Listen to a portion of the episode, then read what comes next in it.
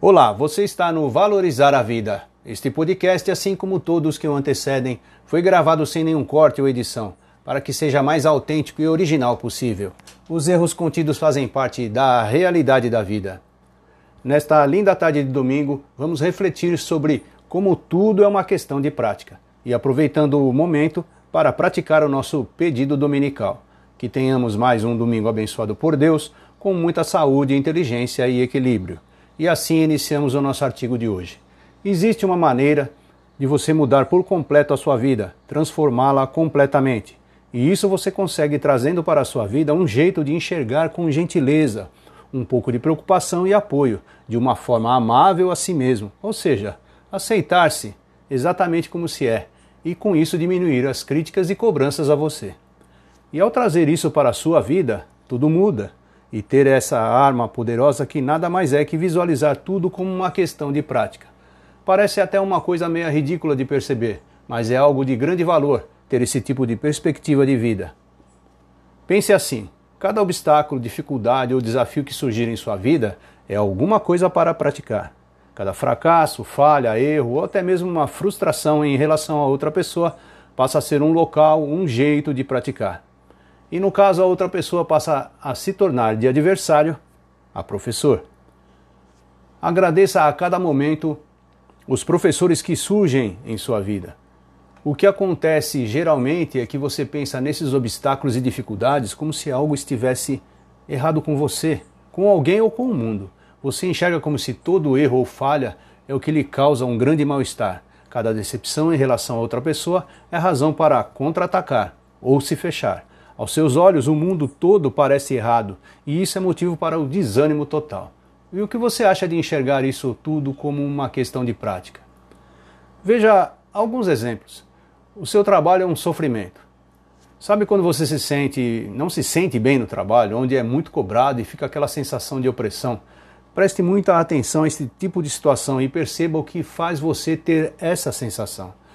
Você pode mudar essa visão da situação? Interiorize esse momento. Busque a paz interior. Sempre que se sentir oprimido, busque a paz. O princípio de buscar a paz interior lhe ajuda a arejar a sua mente e notar que você tem a solução para o problema. No presente é suportar com dignidade o momento e com calma e paciência procurar outro lugar para trabalhar. A sua paz, a calma e a paciência abrem novas oportunidades na sua mente. Apenas pratique. A frustração com outras pessoas certamente você se decepciona com outras pessoas e essa visão dos outros causa uma grande frustração. E mas você tenta enxergar além do óbvio, aumentar seu campo de visão e começar a ter compaixão. Que tal?